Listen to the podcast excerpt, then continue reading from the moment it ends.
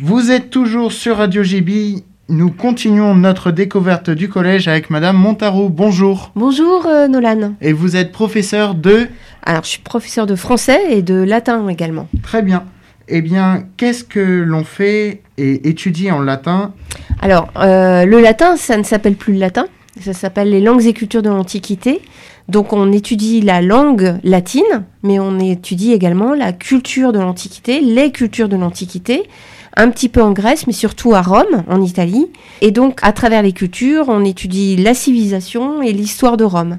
Ce qui fait que le latin, c'est un peu particulier parce que c'est une discipline qui fait à la fois histoire, langue et euh, civilisation, apport culturel. À partir de quelle classe peut-on suivre cette matière? Alors, euh, c'est vrai qu'aux portes ouvertes du collège, quand elles sont en réel, euh, moi j'installe une salle, mais que ça ne concerne pas directement les sixièmes, puisqu'en fait on commence qu'en cinquième.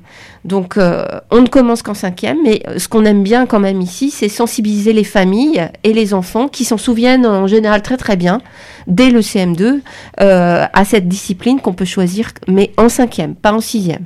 Pourquoi conseillez-vous cette matière à nos futurs élèves? Alors, euh, en tout cas, ce que je dis toujours de façon un peu provocante euh, aux familles ou aux élèves, c'est que je pense que le latin, ça ne sert à rien. Donc, euh, c'est pas mon conseil, c'est pas pour, parce que c'est utile. Ça ne sert à rien comme toutes les autres disciplines, en fait. Ça sert à découvrir quelque chose, ça, voilà. Mais il faut pas y aller dans un but précis.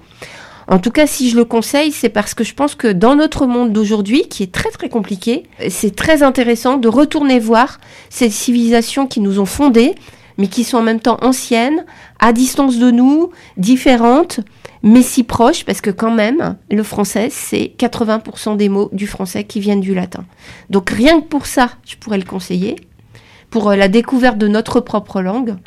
Et puis, euh, pour d'autres raisons, enfin, c'est le, regard, euh, le regard sur le passé qui nous permet d'éclairer le présent. Bien, très bien.